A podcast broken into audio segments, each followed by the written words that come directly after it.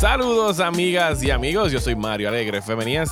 Y yo soy Rosa Colón. Y esto es Desmenuzando. En el episodio de hoy vamos a estar hablando de esos dúos icónicos de la cultura popular, eh, inspirados por el dúo que se está formando en la serie de Yellow Jackets, de la que vamos a estar hablando un poquito más adelante, pero antes, como de costumbre, vamos a empezar este episodio con el bullshiteo. Así que, Rosa, cuéntame, ¿qué has estado viendo por allá por tu lado que quieras compartir con nosotros? Pues no he estado viendo mucho porque estaba trabajando en la expo de la INSU de Ponce y, en, ¿Y cómo te fue? En general. Mira fotos. Pues bastante bien, sí.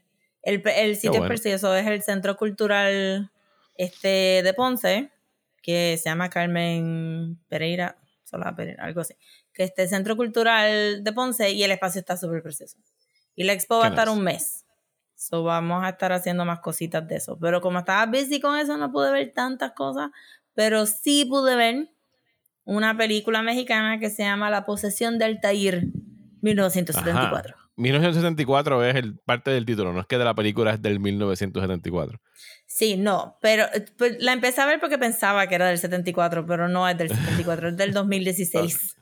ok, sí, eso pasa cuando pones fechas en los títulos, la gente se tiende a confundir. Sí, fue porque lo estaba, estaba escuchando el podcast. Uy, qué horror.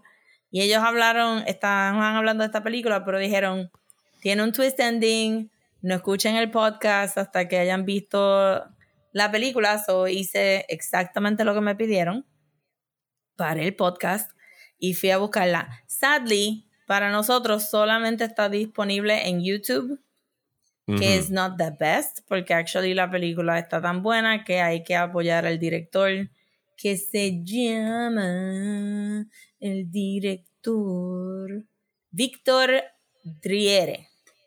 ¿Cómo es que se llama otra vez la película? Altair. Altair, sí, eso también me llamó mucho la atención porque nunca había escuchado a alguien que se llamara Altair y es la protagonista y escuchamos el nombre toda la película porque todo el mundo le está preguntando a Altair qué le pasa. Altair, Altair, ¿me escuchas? Altair, Altair. Es de eso, te acostumbras al nombre pretty quick. So, básicamente es found footage. Ajá. Que por eso me llamó la atención porque si están escuchando saben que estoy como que en un found footage kick este, desde el año pasado. Pues es found footage y la acción pasa en 1974. So, tienes a esta pareja acabados de, de casarse más o menos y el esposo hace algo con cine que just so happen que él tiene una cámara 8 milímetros y con eso es que se graba la mayoría del, de la acción, ¿verdad? Que pasa en la película menos la primera parte que es donde te enseñan quién tiene este footage y dónde lo encontraron. No voy a entrar súper en detalles en el plot para que la vean, este, porque como dije, está disponible en YouTube completa. Eh, y tiene un surprise ending y creo que el juego de lo que tú piensas que está pasando y lo que eventualmente pasa, pues está bien, bien bueno. Eh, pero exacto, te explican por qué es found footage de una manera bastante clara, que no es así como que random.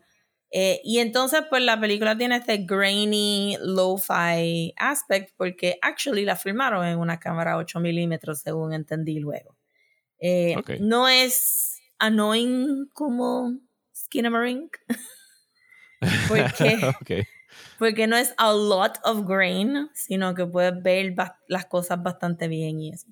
Y, nada, la cosa es que este, están celebrando el cumpleaños de Altair, están grabando las cosas, la cámara es nueva, o quieren grabarlo todo. Este, es una pareja bien joven, bien hipitona de la época. Todo el set dressing y la ropa está súper accurate.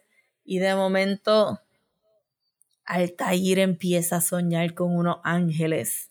Y de ahí para abajo, este, arranca el plot tiene unos devices bien clever, siento este, cositas que yo no he visto en otras películas de found footage. So, me gustó un montón. Tuvo bastante spoopy en parte. Y el twist ending es de verdad un twist ending. Yo no me lo estaba esperando y fue como que, what the fuck. Este, so, me la, sí. me, la me la vendiste. De verdad que sí. La voy a buscar. La posesión de Altair de 1974. Es una película del 2016. Qué pena que solamente esté en YouTube, pero. Que, y qué raro que pues, no supuestamente. Probablemente Netflix Latinoamérica. Nico, ah, también puede ser. Que pueden, si tienen un eh. VPN y pueden entrar a Netflix Latinoamérica, maybe está ahí, pero para nosotros acá, sin VPN, está en YouTube nada más. O comprar el Blu-ray que... Sí, para nosotros acá en el Netflix más, más tecatito del planeta, porque el resto del mundo tiene mejores, mejores cosas que. O acceso a él. Yo pensé como que, ¿verdad? Uno pensaba, los DVDs van a ser por fin los que van a traer la distribución de películas internacionales y después no pasó. Y no pasó con los Blu-rays. Y cuando empezó streaming uno dijo, wow, ahora es que, que vamos a poder ver películas de todo el mundo. Y no, no es así. Digo, los hay, pero tienes que suscribirte a cosas como Movie o, el Criterion Channel o cosas así. Netflix y esto. Sí, pero como quiera está pasando por un distribuidor estadounidense ah, que decide qué es lo que tú quieres ver. Qué es lo que compran, sí. Ajá. lo único que voy a hacer de la lo único que voy a dar el caveat y con esto termino Altair es que tienen que ver si la van a ver en la versión de YouTube tienen que verla como que con headphones o, o, saber que hay algo en el sound design que no sé si es a propósito porque el sonido lo está recibiendo la cámara 8 milímetros o si es la versión de YouTube que algunas cosas no se escuchan súper bien y hay partes que son mumblecore. So tú tienes que aceptar que alguna información tú no la vas a recibir, pero al final todo hace sentido, I promise. Ok, ok, está bien. Ya la acabo de poner en mi lista de, YouTube para verla próximamente. Eh, yo por acá no he estado viendo muchísimo. O sea, este fin de semana apenas vi una o dos películas. Vi The Verdict eh, de Paul Newman de hace tiempo y volví a ver Adaptation, que no había visto hace mucho tiempo. Eh, y a mí me encanta esa película. ¿Tú has visto la de Nicolas Cage? Sí. a mí, me, a mí me gustaba mucho también, sí. Y creo que me leí el libro. Yo me leí el, de, el del Orchid Thief. Eh, eso para mí fue una... Yo cogí una clase en universidad que era cine y literatura, donde nos ponían a leer libros y ver las adaptaciones. Y ahí vi Who's Afraid of Virginia Woolf, vi Rashomon, eh, vi dos o tres más que me tuve que leer los libros y ver la novela. Y el final, si no me equivoco, la final era Adaptation. Como que el último trabajo era ver Adaptation porque era un trabajo de un libro que ridículamente imposible de adaptar al cine y hacer como que Orchids entertaining y cinematic y básicamente la película acabó siendo sobre Charlie Kaufman no pudiendo adaptar las orquídeas y hacerlas cinematic eh, y es como que bien es un guion bastante brillante esa me, divertí mucho con ella. Pero hablando de guionistas eh, eh, nice nice ¿Viste? ¿Viste qué buen segue? A veces, me, a veces me salen. Ayer, fue ayer o antes de ayer, eh, hoy estamos grabando martes 18, el WGA, el Writers Guild of America, aprobó un voto de huelga, eh, algo que ya se veía venir. Se estaba hablando sobre la huelga de los guionistas. La última fue en el 2007-2008. O sea que ya lleva un tiempito de la última. Famosamente interrumpiendo el tercer season de Lost. famosamente interrumpiendo eso, interrumpiendo la producción de Transformers y por eso tuvimos aquella secuela espantosa de Transformers y de Star Trek. Todas las producciones se jodieron y posiblemente se vayan a volver a joder ahora porque según he estado leyendo, pues lo que va a estar sucediendo en las próximas dos semanas es que eh, van a estar yendo a la mesa de negociación el WGA con el Alliance of Motion Picture and Television Producers, que son los que representan a la mayoría de la producción de cine y televisión en Hollywood. ¿Y por qué están peleando los guionistas? Pues por mejores condiciones de trabajo. Porque antes existían cosas como back pay y residuals y regalías por cuando los, las series de televisión, sobre todo las series de televisión, se iban en syndication. ¿Sabes? Tú la producías una vez y después si la serie pegaba y pasaba los, creo que eran 100 episodios en aquel momento, eh, pues entonces los otros canales, los TBS de las vidas, los TNT, pues compraban y daban los reruns aquí, los daban en otros países y los writers, pues sacaban chavitos, o sea, de eso, de cada vez que se Literalmente chavitos, you guys. Estamos hablando de tres centavos al dólar. Posiblemente eran chavitos, pero cuando tú trabajabas en un show así bien pegado como Friends o un Seinfeld o lo que sea, pues eran buenos chavitos a la larga. Y eso también no solamente le está sucediendo a los writers, le está sucediendo ahora mismo a los actores. Eh, y eso también lo están peleando porque todo el mecanismo de paga era, bueno, te pago un poquito ahora, pero después vas a estar cobrando chequecitos de esto por qué sé yo, el resto de tu vida posiblemente si la pegas en algún show. Y ahora con el streaming, pues todo eso se fue a la mierda en la última década. Y no han habido ninguna negociación, no ha habido ninguna compensación nueva. Y entonces los writers le están pagando por menos episodios, porque las temporadas, cada, las temporadas de televisión cada vez son más cortitas. ¿sabes? Son de 8 episodios o de 10 episodios. Antes eran de 20 y pico de episodios, ¿sabes? Era literalmente un season de televisión. ¿Por qué duraba un season? ¿Sabes? Los seasons se tenían, eran tan largos que habían que dividirlos en fall y en spring, ¿sabes? Como sucedía con Lost y todas estas series que daban en los networks. Así que no, y también la, la, primera, la primera Writer Strike este, realmente lo que se estaba discutiendo era el streaming de episodios en los websites de los canales. O ABC, en algún momento u otro, pues te decía, puedes ver el episodio de Lost en el website del canal, como que no en un app, en el website. en, ABC. Y ellos decían, ajá, en abc.com, y ellos decían que ese streaming no valía porque no tenía anuncios, porque los canales no habían hecho el switch de tener, eh, ¿verdad? De tener como que anuncios en digital, como yo le decía. Pero los writers decían que sí tenía anuncios porque era, este, tenían los banners alrededor del player. Claro que había anuncios. Del canal, más el branding del canal. Y, y eso se lo pelearon y eso todavía no estaba previendo lo de streaming, que a pesar de que son menos episodios, como tú estabas diciendo, no se desaparecen en teoría antes, antes del año pasado, no, no pensábamos que estos episodios iban a desaparecer. So que el streaming service está en perpetuity teniendo que pagar estos regalías porque ese show realmente nunca se va a ir de, de Netflix, ¿verdad? Este, or so we thought, hasta el año pasado cuando HBO y Discovery decidieron que lo más fácil sería pues quitarlo. Sí, que me imagino que eso exacerbated esta nueva huelga porque ahora tu, tu portafolio se puede ir para el carajo, como que... Sí, ya tú no puedes point to, como que decir, mira, yo trabajé en este show, ah, no puedes verlo. Ah, ah, ok, pues no existe. Mi trabajo de años, meses o años, it's gone forever, porque ya ni siquiera ponen las cosas en DVD y en Blu-ray. O sea, ni siquiera puedes comprar a physical copy y decir que tienes una copia de tu trabajo eh, por todo esto de la producción no, de streaming. porque entonces nosotros también como consumidores hemos dejado de estar comprando como que los collections de televisión y todas esas cosas también, pero ellos tampoco reciben tantas regalías de eso.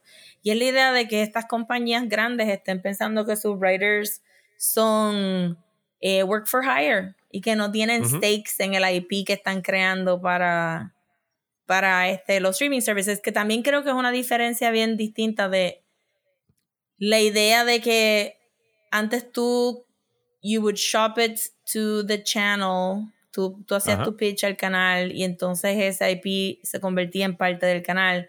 Pero mientras los años han ido pasando, los escritores se han puesto más savvy con eso. Entonces, pues tú tienes cosas como porque un show puede ir de diferente, si lo cancelan un streaming service y va a otro streaming service, pues es muy probable porque los creadores hayan peleado para mantener ciertos derechos de, creación de ese IP también. Pero puede que sea que algunos de estos shows son que Netflix los comisiona, porque entonces tú tienes estos eh, este, exclusivity contracts como los de Shonda, este, Ay, Dios mío, Shonda, la de Scandal. Shonda Rhimes, este. ¿Cuál es el de, Ryan Murphy? Ryan Murphy. Ryan Murphy, este, el de Blackish, este, creo que es este Barry algo.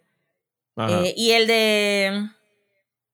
El de este Midnight Club, que tenía un exclusivity. Mike, eh, Mike, Mike, eh, Mike, Flanagan, que lo tenía con Netflix, la. la exacto, Mike Flanagan, exacto. Entonces, y ahora se va con Amazon. Y esos shows porque maybe es, como que le pagaron de entrada al creador para hacer estos shows, pues muy probable que estos shows sean el IP le pertenece a Netflix y Mike Flanagan no va a ver chavos de estos shows ever again. Si hacen más shows, ajá. Y si hicieran más shows de ese IP, pues no va a conseguir más nada de eso. O que tiene pocas regalías y la gente, o sea, que no le puede dar promo y decir, miren, por favor, siéntense a ver Midnight Mass todos los Halloweens porque yo necesito dinero de Midnight Mass este, no pueden hacer eso y Netflix no lo va a volver a poner como un top en su interfase o algo así. Es bien complicado y de verdad que tienen que empezar a hacerlo ahora porque this is just gonna get worse. Y me parece también que se están peleando que los AI que están contratando los AI generators que están contratando para hacer este, no libretos, porque un AI no puede hacer un libreto. O sea, te puede, te puede vomitar palabras en el formato de un libreto, pero it is not a script. Pero sí los están usando para hacer initial pitches. So que, que, puede que sea que porque alguien en Netflix está La sentado idea surgió prompting. de un AI. Ajá. Ajá, Sí, pues le, le, le metes unos keywords. Le metes unos keywords, eh, mujer, eh, eh, exercising y drama y triangle, love triangle, que tiene una premisa sobre un triángulo Sí, amoroso en un gym. Pero entonces como ellos generaron la premisa, ajá, pues no es original de pues la- del entonces- writer. Ajá. Ajá, y eso Sí. quiere decir que tú eres work for hire, eso quiere decir que no tienes stakes en SIP, eso quiere decir que probablemente no vas a recibir regalías por ese trabajo, sino un one-time fee. So, son muchas cosas que tienen que afinar ahora, especialmente con todos estos mergers. Yo me imagino que también los layoffs, las cancelaciones a mitad de camino de producción, que no solamente pasan en animación, más... No, este, pasó. ¿cuál- ¿Cómo se llama la serie esta de HBO? La de Minx era la que cancelaron y ya habían acabado de filmar el segundo eh, season. Ah, no, tenían el segundo season, eh, habían firmado contrato para segundo season y la, y la cancelaron y se fueron para, creo que Showtime los cogió. O Sí. alguien, pero sí, como que ya estaban todo el mundo como que... Y acuérdense que tú piensas, ah, pero es que los actores, pero es que no todos los actores son Scarlett Johansson y Brad Pitt Sí, ni no. nada de eso.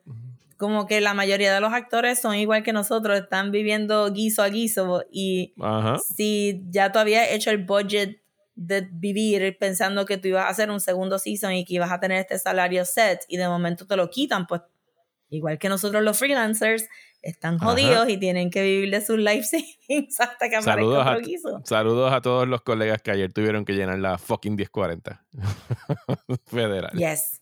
Tax season. Pero, ajá, como que realmente al final del día, creative work, sea diseño gráfico, freelancing, o a- este, actores, o escritores, ilustradores. Estamos en una situación bien precaria, pero estamos también más hyper aware de lo que son no- nuestros derechos laborales, pero también siento que lo que nuestro trabajo is worth. Y que Sí, entonces no, hay... no, existe nada de esto sin, sin escritores, sin actores, sin gente que hace efectos especiales que tienen que unionarse hace rato eh, y posiblemente se está dando pronto. Pero sí, el punto es que lo más probable no van a llegar a un acuerdo en las próximas dos semanas y los guionistas se van a ir a huelga a partir del primero de mayo y que el efecto para nosotros los televidentes no se va a ver tan pronto como lo- los próximos tres a seis meses, yo diría, pero si es una huelga que se extiende mucho, pues eso ustedes van a empezar a notar que va a haber muchos anuncios de cosas que se han pospuesto, que no sé, temporadas de televisión que no van, o las películas no se afectan tanto como la televisión. Eh, Sí. Porque las películas se trabajan a tan largo plazo que tú puedes como que shuffle el calendario un poquito y más o menos hacer que no se note. Pero televisión es lo primero que se afecta, entonces puede que se vea un increase en reality show television, Yep. Porque eso es, eso es, Es unscripted, y no necesitan unscripted. unscripted con super big air quotes, eh, unscripted. Eh, pero sí, el punto es que no se moleste, apoyen a sus guionistas. Esta gente tiene que pagarse. Y, y esta es la gente que escribe las cosas que a ustedes les gustan. O sea, pues, si, su trabajo es tan bueno que por eso es que nos juqueamos con sus series y las cosas que hacen. Así que de- o sea, tiene que ser eh, paga justa para ellos. Y pues nada, aquí en Desmenuzando apoyamos la huelga de los guionistas. Hell yeah, la apoyamos. De todas las huelgas. yeah. Apoyamos todas las huelgas. Mira, la de la gente de que- los artistas de cómics, animación, el, repito, Las de eh, Starbucks, todas, las de- todas, todas. son válidas. todas, las de Amazon, sobre todo. Las de Eh, Amazon for sure.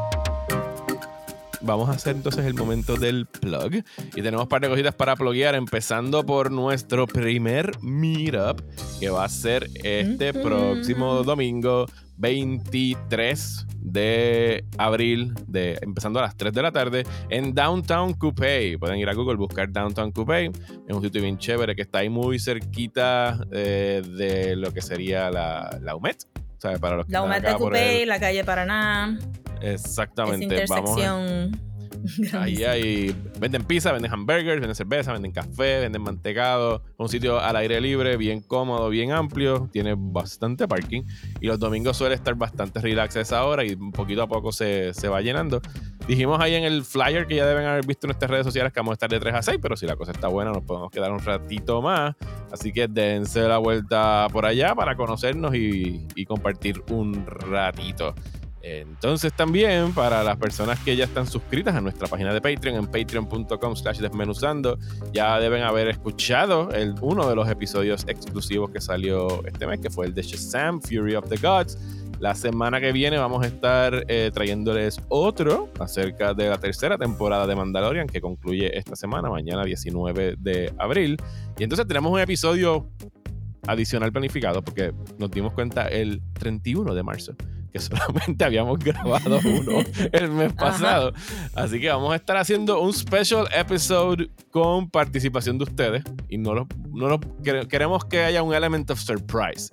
Así que solamente les voy a decir que se van a enterar este domingo a qué nos estamos refiriendo con participación de ustedes quienes nos escuchan. Así que vayan, vayan preparados y preparadas y preparadas para contestar preguntas en ese Meetup. No se preocupen, no va a haber un spotlight, no los vamos a poner un hot chair ni nada por el estilo. Va a ser algo un poquito más relax, e informal. Así que muchísimas gracias a las personas que ya nos apoyan. Vayan a patreon.com slash desmenuzando y suscríbanse ahí al nivel de 5 dólares al mes para que tengan acceso a esos episodios exclusivos que incluyen ya un centenar que hemos grabado en los pasados años y también acceso a nuestro servidor de Discord. Así que ahora vayamos a hablar del tercer episodio de Yellow Jackets.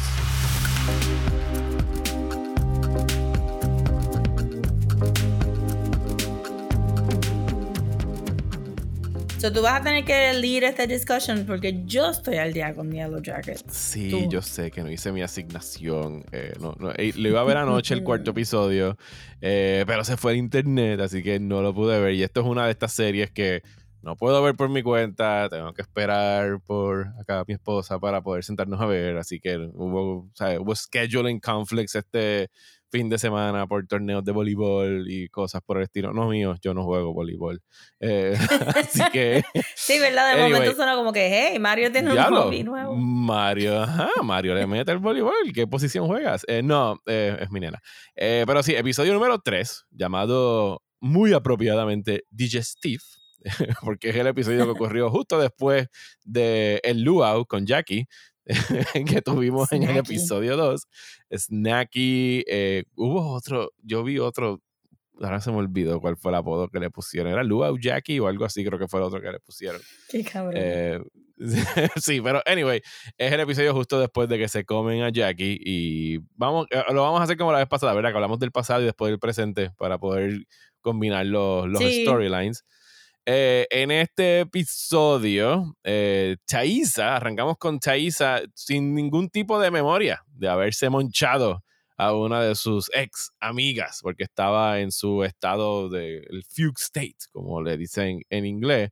Así que tiene como que esta reacción adversa. Dios mío, ¿qué, ¿qué han hecho ustedes? Y es como que no, loca, ¿qué hicimos? ¿Qué hicimos? Entonces, no, todas nos monchamos a Jackie. No te vengas a zapatear la culpa que Van estaba ahí súper extra dramatic, como que you ate her face. sí, o sea, como que tú escogiste esa parte de su cuerpo. Tú dijiste, dijiste, me voy a comer los cachetes de Jackie. Así que, that's on you, girl. O sea, eso no fue, nadie te mandó a comerte la cara de Jackie. Eh, y entonces, pues, como que es algo que sucedió y la gente no está hablando directamente de eso, salvo Thaisa que está en shock, porque todos los demás estaban ready to move forward. Como que, mira, ya nos comimos a Jackie, we don't talk about it. Y Thaisa tiene que haber venido a joder el mood por no acordarse de que se habían comido. Yo no le creo a Thaisa que ella estaba en su fugue state de dormir. Yo creo que, se echó para atrás. Ajá. Se, que, está, que está usando esa excusa. O que es un shock normal. Como que. Ok. Ajá, que es un shock normal y que de todas ellas, Thaisa sí sería la que estaría como que. No, no, no, no, no, no, esto, no fui yo. Yo no participé en esto. Las otras están más calmadas, ah. pero hay algo como que un. Hay un elephant in the room que maybe. Yo, yo creo que yo no pararía de hablar about it si estuviera en esa situación. Sí, y tú tienes información adicional sobre el próximo episodio, así que esto va a ser una conversación delicada, pero. Sí, sí, pero no, no estoy pensando en el otro episodio. Ok, está bien, fine. Lo otro que sucede allá en el pasado es que, pues, Natalie, porque siempre es Natalie, le toca como que el dirty work de tener que ir a eh, disponer de los restos de Jackie. Se lo llevan a lo que es como que su impromptu burial site, en el crash site de, del avión. Y ahí tiene un encuentro cercano. Me recuerda que. Ajá. En ese me recuerda que, que ellos siguen regresando a este site y es como que, isn't it expensive, you guys? Porque en Lost tuvieron que quemar el avión porque no, no podían seguir filmando en los restos de un avión. Pero ellos estaban ahí como que... Oh". Bueno, pero es un, es un avión más chiquito que el de Lost, yo diría. sí, pero era como, un jetliner. Sí, pero recuerda que a lo mejor los costos se han abaratado. sí, eh, pero recuerda que también Lost era un season de 24 episodios, así que había más, necesitaban más episodios haciendo, esto es más cortito, así que, y no están usándolo tanto. Eh, pero anyway, ¿Tú crees que el existía o ella se lo inventó? Yo pienso que el albino moose o el white moose o como queramos eh, describirlo es algo que ya se está imaginando. Mm. ¿Qué tú piensas? es que está muy random. Oso fue como que. Sí. No un elk, es como que es medio crazy que sea un moose. Este, y me hizo pensar como que, ah, hace tiempo que no veo un moose en televisión. Porque fue como que, what, the, what is, oh, it's a moose. Ajá. Pero, pero sí, es una de esas cosas raras que está sucediendo en el bosque y posiblemente sea como que una manifestación de alguna otra cosa. Eh, algo down the road. Y, otra vez estamos hablando de horns, es un animal con horns. Tenemos la reina también con los cuernos aquellos eh, que sabemos que va a pasar. Así que hay muchos horns motifs going on in this. Sí, I mean, no sería folklore sin los horns. Exacto. y, eso es, y ese es el género donde nos estamos eh, bandeando ahora mismo. Sí. Lo, lo otro que ocurre es, ¿qué más? Thaisa habla con Van acerca de, de The One with No Eyes, que habíamos visto en aquel flashback sí, a infancia. Thaisa y Van empiezan este season amarradas durmiendo juntas para, que, Thaisa no, haga sleepwalking. Pero esta, en este episodio entonces Thaisa se, se, se zafó y entonces Van la persigue y, y Thaisa camina hacia un árbol con el símbolo del triángulo. Sí. Este fue el primer episodio que yo recuerde donde tuvimos un flashback dentro del flashback, que fue el flashback de, de Ben, eh, recordando su, su, relación con su pareja, con quien era su novio. Eh, pero después resultó ser que no era un flashback, sino que era él como que imaginando lo que pudo haber sido su vida de no haberse montado en, en el avión. Era como que esta mezcla entre what could have been and, y what was, porque en efecto parece que tuvieron una discusión la noche antes de él montarse en, en, en el vuelo, eh, donde se estrelló pero por un momento me acordó mucho a Lost en términos de como que, ah, ah estamos teniendo flashbacks de la gente del que estuvo en el avión. O sea, yo creo que era imposible como que ignorar esa referencia. Sí, pero entonces también el, con estos daydreams del coach están haciendo como que un sonido electrónico, como si él estuviera switching the channel y hay como que una distorsión también. Ajá. Que lo estoy encontrando bastante interesting, como que, ajá. What's going on? What are you signaling? Literalmente, what are you signaling? Exacto, what are you signaling? Porque tenemos algo electrónico para esto cuando pudo haber sido simplemente un fake out de, ah, el coach está hablando con su novia. No sé, estoy preocupada por el coach. Yo sé que todo el mundo lo fichó como el próximo que se va a comer. Eaten. Exacto. Pero yo creo que no sé.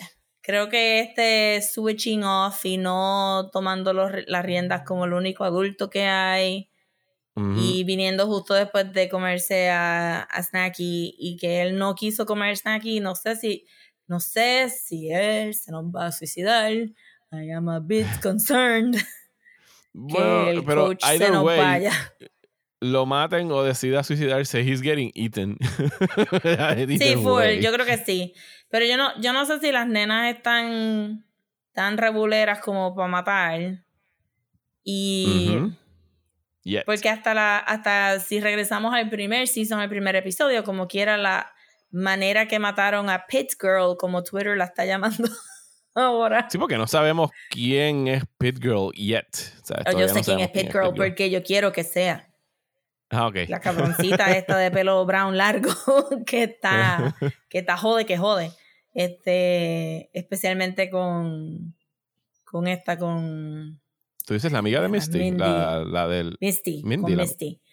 Ajá. sí, la que está jodiendo a Misty un montón. Sí, la, de eh, pero, No, esa es la amiga de Misty. La, la ah, de, es la porque otra, Pit Girl tiene el pelo brown largo. La, y la única que queda es la que está jodiendo a Misty de como que no, no puedes tocar la comida y es la que está bien a favor de Lori también.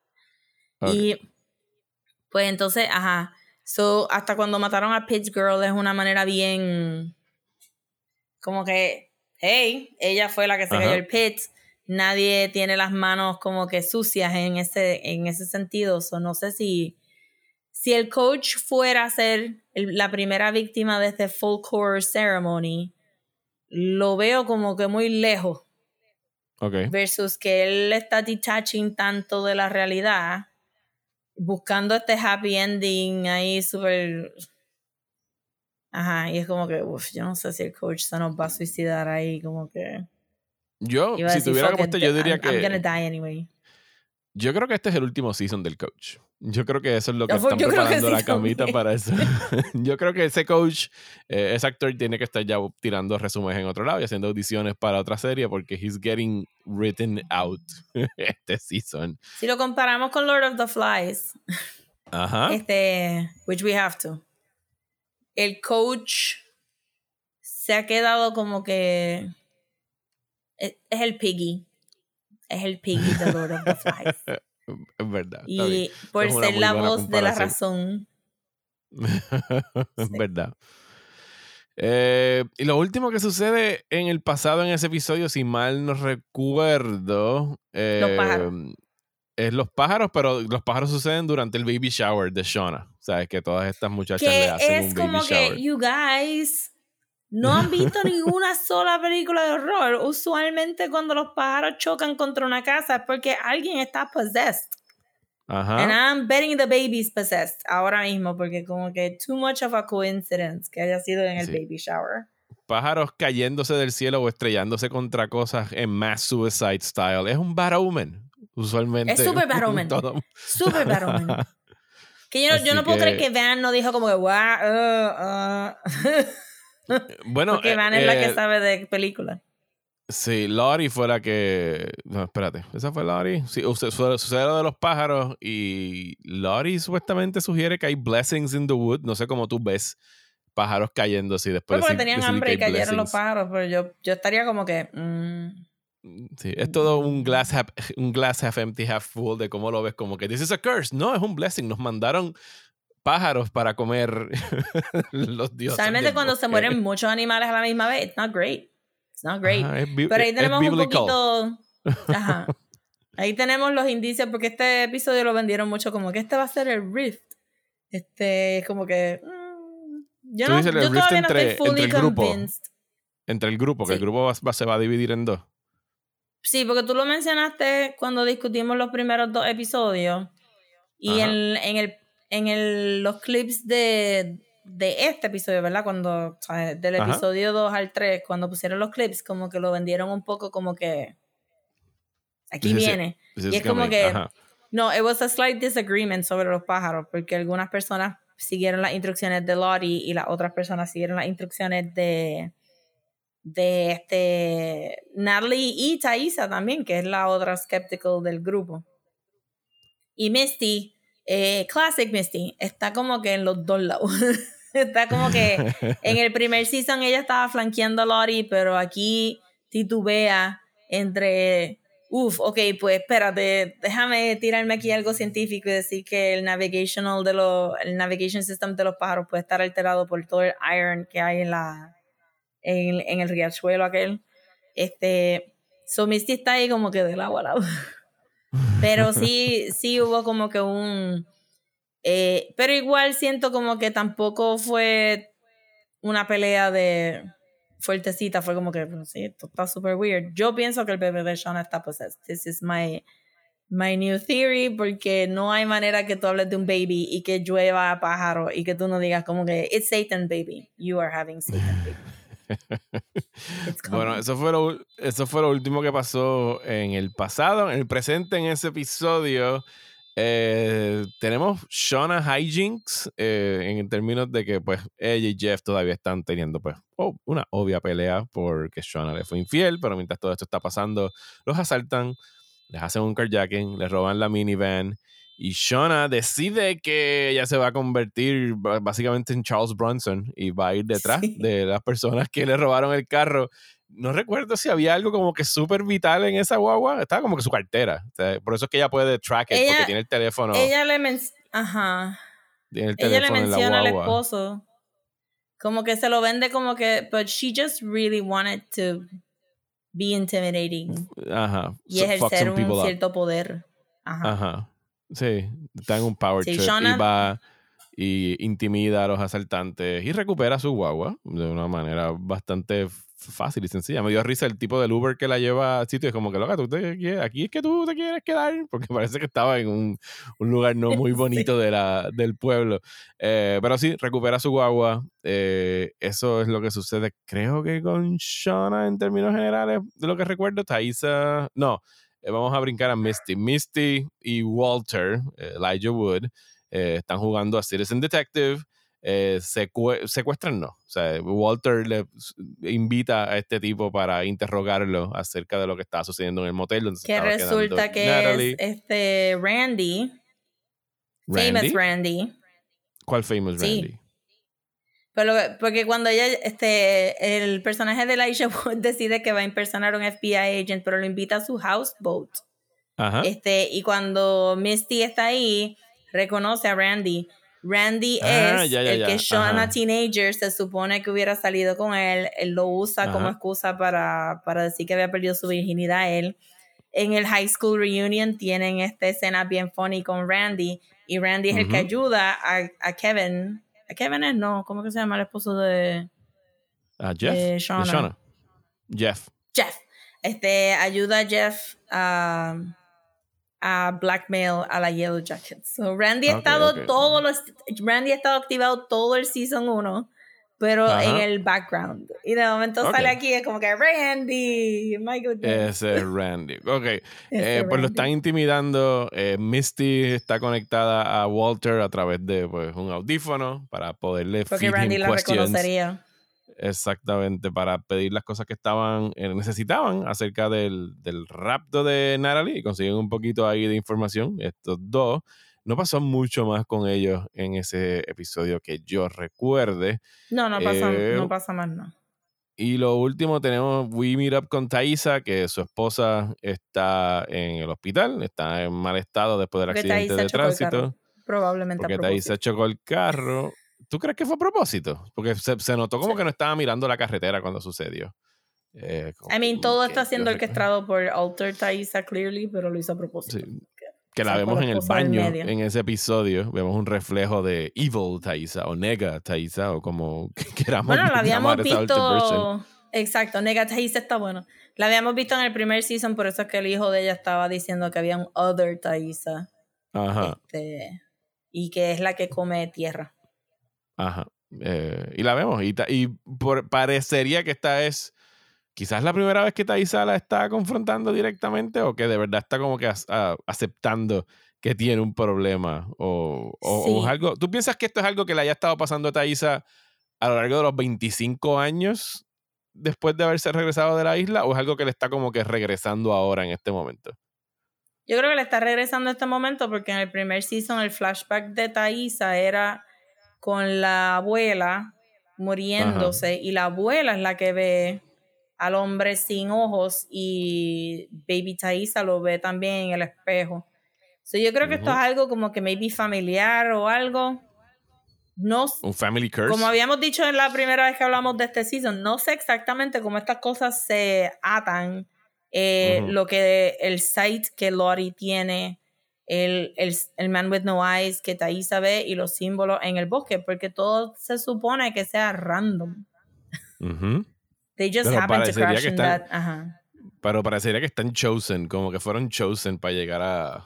Ese grupo de chicas fue chosen para llegar a Woods. pero el show, o sea, pero eso es teoría de nosotros, porque lo estamos viendo como Lost también. Pero el show todavía no te ha dicho absolutamente nada. No, de no, no. Cómo están conectados estas tres cosas. Es como que. Es nuestro Lost este, Brain. Eh, working Sí, yo creo que este. Y yo creo que este season se va a enfocar en Thaisa y Lori. Maybe vemos algo de conexión entre ellas dos, entre sus entre No sé, porque you threw me for a loop cuando tú dijiste que querían cinco seasons y ahora no sé como que cómo van a, cómo van a explicar esta historia en cinco seasons. Porque tú piensas que no tiene este suficiente tiempo o porque es demasiado tiempo. Depende, depende. Es que no sé, no sé cómo, como no sé para dónde vamos, pues no puedo decir si, si es mucho tiempo o poco tiempo. So I'm just along for the ride. Pero so far siento que no te han dado nada para tú decir que tú también la están conectando. Lo último que vemos en ese episodio, creo que es la última escena del episodio, es el Lori eh, que vuelve a padecer de sus alucinaciones y tiene una... Sí. Era algo, era algo con su mano y la sangre, ¿verdad? Era como que estaba chorreando eh, sangre. Fue a chequear las abejas y encontró las abejas muertas y entonces cuando sacó el panel de la estaba cajita... Estaba lleno de sangre. Pues estaba lleno de sangre. Y off camera escuchamos a alguien hablar francés que creo que él dijo Il du sang, y lo sé porque fui inmediatamente a traducir la, el closed caption y se traducía a He wants blood. ¿Y he podemos asumir que es The Man with No Eyes? Pues maybe sí, pero también siento como que, but did he want, does he want blood or, or is he death? Porque le apareció a la abuela. La abuela no se murió de ninguna manera violenta y violenta. Ajá, exacto. estoy ahí, ahí como que, porque todavía no sabemos quién era la persona que estaba en el círculo de susodicha protección en el ático de la cabaña tampoco. Y Shona tiene ese sueño de Jackie al final del primer season, que es Jackie entrando a la cabaña, pero también hay un hombre en la cabaña que le dice a Jackie, we've been waiting for you. Y eso te lo eh venden como que fue un sueño de Shona, pero ahora yo no sé si de verdad pasó y vimos eso como que como que lo último que Jackie vio. Es extraño porque no es algo que podamos decir que sea algo que ellas encontraron in the woods, porque lo de Natal, que diga, lo de Lori y lo de Thaisa viene con ellas desde antes de, del bosque. O sea que hay una cosa pasando por un lado que ellas están trayendo desde su infancia y hay otras cosas raras pasando en el bosque que no necesariamente tienen que ver con, con lo que sea que ellas estaban cargando de sus respectivas vidas. Sí, y siento que, que, y regreso mucho al primer season porque de verdad hicieron setups bien importantes desde allá, pero Lori se activa la noche del seance porque Jackie, que alguien en Twitter la llamó Our Sweet Baby Loser, que creo que es súper apto, because we love her so much. Pero ajá, en el episodio que Jackie hace el seance, ella se dice, vamos a poner las velas encima de estos símbolos porque ya están marcados. Y es como que, Jackie, no. Y esa es la, la noche que, que Lori empieza a hablar francés. Y es como que, que también pudo haber sido todas estas coincidencias, que creo que, sí, cuando caen los pájaros, creo que el coach dice la palabra coincidencia que dice, mm, sí. porque empiezan a hablarle como que, ajá, esto y esto, pero si no, pues fue en el próximo. Y no importa, alguien mencionó coincidencia.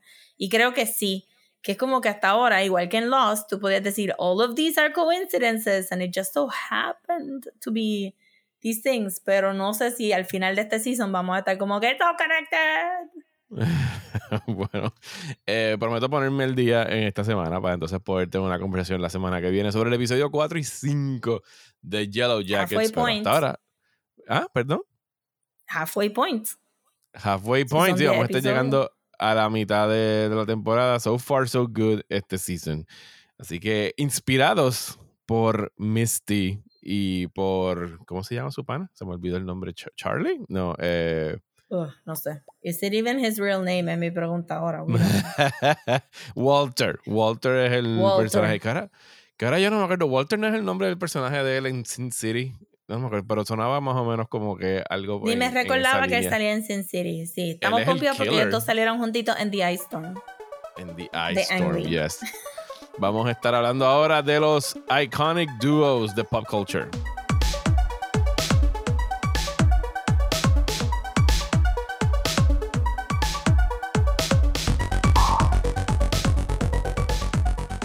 Ok, pues y nos pusimos una tarea y era de hacer como una listita de nuestros iconic duos favoritos. Así que nos repartimos 5 y 5 y no pusimos ningún tipo de, de reglas ni nada por el estilo. Podían ser de cómics, podían ser animaciones, podían ser películas, podían ser libros, podían ser telenovelas. Puedes hacer lo que te diera la gana para tú decidir qué es un iconic duo. Así que, Rosa, ¿con quién quisieras empezar? Los míos no están ranked, son cinco que me gustan y ya. Ok, los míos no están ranked tampoco. Y traté de coger, eh, pensando cuáles tú maybe ibas a coger, pues yo coger otros diferentes, porque tenemos los mismos gustos. So, estaba Ajá. ahí, ahí como que... Ahora va, y como los, dos como los dos tratamos de hacer lo mismo, acabamos con los Sí. mismos anyway. Well, I mean, si tú sacas uno, por lo menos uno de estos sería como que a lot. Eh, lo que sí me di cuenta haciendo research es que la gente no entiende lo que es un dúo. Ajá. ¿Qué, qué Hay muchas Que listas que eran iconic duos que those were not duos. eran como cuatro eh, personas en el Sí, dúo. había mucho como que iconic duos, pero realmente era un grupo. Y también había una confusión entre si son antagonistas, yo, yo creo que no son dúos, porque dúos No, tienen que están ser allies. juntos. Ajá, Ajá. they're allies. So, no me Ajá. pongan como que antagonistas y estas como que cosas de enemies to lovers kind of a thing, porque it- it- it's not. Y aunque sí No, hay no. algunos dúos que pueden ser románticos, en general, los dúos son no románticos, Ajá. en mi opinión. De hecho, de Porque los si míos que yo tengo aquí, solamente tengo uno que pudiese ser cualificado como romantic. Yo no tengo ninguno porque me pareció que es como que no, si son, I mean, yes, you should try to be the best friend de tu partner, pero. Este ya eso sería otra categoría, pues como que no de esto. So, para empezar, dije, ok, pues voy a coger también gente de la vida real, Ok. eh, no tan solo como que things, porque mi primer dúo entonces va a ser Neil Gaiman y Dave McKean. Nice. Muy bien. Me Yes. gusta, me gusta. I like it. Yes. Porque pensé como que, ok, pues tienen que ser icónicos también. So me di la tarea de Ujú. que fueran pretty iconic. So, Neil Gaiman y Dave McKean, antes de Sandman, habían ya hecho varios proyectos juntos. Eh, y el primer cómic que ellos trabajaron juntos, si no me equivoco, es Violent Cases, que es una novela gráfica. Formato, la que yo, mi copia es bastante cuadrada en formato. Ajá. O sea que el libro es cuadrado. Porque el arte de Dave McKean, aun cuando él ilustra y no usa fotografía y todo eso, tiene un montón de detalles y es bastante medio mixto. So que necesita Ajá. una página grande para que se vea bastante bien. Y ellos hicieron Violent Cases y después me parece que hicieron Mr. Punch, que también fue un standalone graphic novel. Este bastante una las copia dos que tú me bastante como ajá como que medias noir violentas este pero bien como que verdad y después ellos este después entonces pasaron a hacer las portadas de Sandman que Dave McKean hizo todas las portadas de Sandman este del run completo de los 75 issues o 70 y pico issues que acabaron siendo más las portadas de todas las colecciones, más las portadas de las cosas nuevas. Este, so Dave McKean se quedó forever. Eh, y luego también ellos hicieron dos libros de niños juntos, el este, The Day I Swapped My Dad for Two Goldfish y The. Wolves in the Walls, creo que se llamaba el otro. So que han hecho tantísimos proyectos y, y están como que cuando Neil Gaiman habla de la producción, hay un, yo no sé si todavía está en print, pero hay una, hay un libro que es solamente las portadas de, de Sandman, Eh, coleccionadas, este, lo, lo hardcover, lle- bien lo llegué a, bonita. lo llegué a tener. Ya lo tengo ya, pero lo, lo llegué a tener. Ajá, no sé si está en print todavía, pero me parece que habían, cada portada tenía dos parrafitos de comentario, uno de Neil Gaiman del prompt que, que surgió porque las portadas se tienen que hacer como seis meses con anticipación. Okay. había muchas veces que la portada no concuerda con el con lo que estaba pasando en la historia directamente. Pero sí habían veces que Dave McKean como que podía este, ya llegar a un punto de adivinar. Y, y todo ese trabajo, menos, yo creo que el trabajo, creo que fue como que hasta el, el última, la última historia de Sandman, todo el trabajo de Dave McKean es análogo. Él empieza a usar computadoras al final del run de Sandman. So, todo eso fue fotografía, medio mixto, ilustración, técnicas de ilustración, bien chévere. So, ese es mi iconic duo. Neil Gaiman y Nice. Dave McKean. Porque hicieron iconic covers que cambiaron el, el, el face of mature comics forever, yo siento. Mm, pues fíjate, yo no cogí nadie de Real Life. Hubiese tenido que estar, o sea, hubiese escogido para en realidad haberme ido con, con Real Life. O sea, posiblemente me hubiese ido, no sé, a lo mejor algo como Kurosawa con Toshiro Mifune o algo así, pero como no estaba Mm. pensando en Real Life, me fui eh, todo por ficción. Así que voy a empezar con uno eh, que posiblemente estaría en tu lista, pero no pude resistir ponerlo porque quería hacer algo de cómics. Y cuando pensé en iconic duos en comics, me tuve que ir con my favorite comic strip, que es Calvin and Hobbes. Eh, Ah, Y nice. eso, o sea, no, no sé cómo te puedes poner más iconic que eso. Yo recuerdo haber agarrado mi primer. Había una tienda en el segundo piso de Plaza Las Américas que creo que se llamaba The Bookstore or something. Estaba en la salida para el parque. Segundo piso de Plaza Las Américas sería Teques. No, Teques era primer piso. En la salida que ahora sería para el, para el atrio ese. Ese era Teques, que estaba al lado de Citibank. ¿Ese era Teques? Ese era Teques. El segundo libro era The Bookshop o The Book. Me acuerdo que había unas, las letras eran bien grandes en la entrada y era en la salida al lado de relojes y relojes hacia el parking Sí, sí, pero es que en ese, en ese esquina hubo más de una librería. Pues yo a, me a lo mejor recuerdo. Teques estuvo ahí se mudó en algún momento, es posible. No, pero la de abajo, la de abajo que era un revolú era Teques, de verdad. La de abajo del Revolú me acuerdo que era. Teques porque mi papá paraba ahí Tenía cada vez que iba a. Plaza de las Américas y eran como que estivas y estivas de libros. Era como que tenías Sí, que pedir ay, no me libro si recuerdo, diablo, pues entonces siempre estuve confundida, pero sí, yo, en la de abajo yo compré un montón de libros de, de Young Adult Books. Sí. En, ese li- en esa librería, en esa librería compré mis primeros libros de Stephen King y compré varias colecciones de comic strips. Me gustaba mucho Garfield, pero también conseguí la de, la de Calvin and Hobbes. Y de hecho tengo aquí la colección que después le regalé a, a mi hijo, que salió un box set bien chulo. Sí, yo de, lo tengo también. Hobbes. Eh, es bien bueno. Está y Calvin nice. and Hobbes, Digo, yo tengo el soft cover, también sale una hardcover. pero No, no, yo tengo el soft cover. O sea, pero es como que son como tres volúmenes, si no me equivoco. De, Son de tres Calvin volúmenes y las Trabajo. páginas son off color, off white, para que se pueda Ajá. leer más lindo. Sí, es, es bien chula la colección, pero Calvin and Hobbes, eh, ¿sabes? Calvin es un hijo de puta, es un cabroncito. Eh, y, y, y Hobbes, eh, su peluche slash best friend, es en muchas ocasiones como que su conciencia, como que el que trata de pull a Calvin off the ledge cada vez que se le va a ocurrir Pero alguna cosa. a veces le sale, también. no. Ninguno de Ah, los dos sí. son como que. Oye, es una versión, es un alter ego de, de Calvin en todo momento. Sí, Eh, sí, lo empuja a veces, bien lo empuja. Hope se las trae. son bien chulos. Agradezco el que nunca, que yo sepa, hayan tratado de adaptarlo como que animación ni nada por el Él estilo. nunca como que- dejó. Nunca Qué dejó. bueno. Qué bueno. Él está vivo todavía, el creador de Calvin Hobbes, Sí, ¿o no? Bill Watterson Ok. está vivo. Recientemente hizo un, un Ah, cómic, pero fue más adult. ¿Verdad que yo, yo te mandé como que un, un algo en Messenger hace como que dos o tres meses de que iba a ser, iba a salir algo nuevo de él por primera vez en años y era algo más adulto, ¿verdad? Sí, era más adulto. Yo creo que fue como que por una expo, no era nada publicado ni nada de eso, porque él se retiró full. Me recuerdo, han habido tantos documentales de él y eso, pero ajá, él se retiró. Nunca vendió los licensing rights de Calvin y Hobbes. Nunca dejó que hicieran una animación porque no quería. No había manera de traducir el fact de que tú no sabes si Hobbes de verdad es mágico o si Calvin está usando su imaginación para traer a. Hobbes a la vida. Y él no quería que nadie decidiera eso. Y Ajá.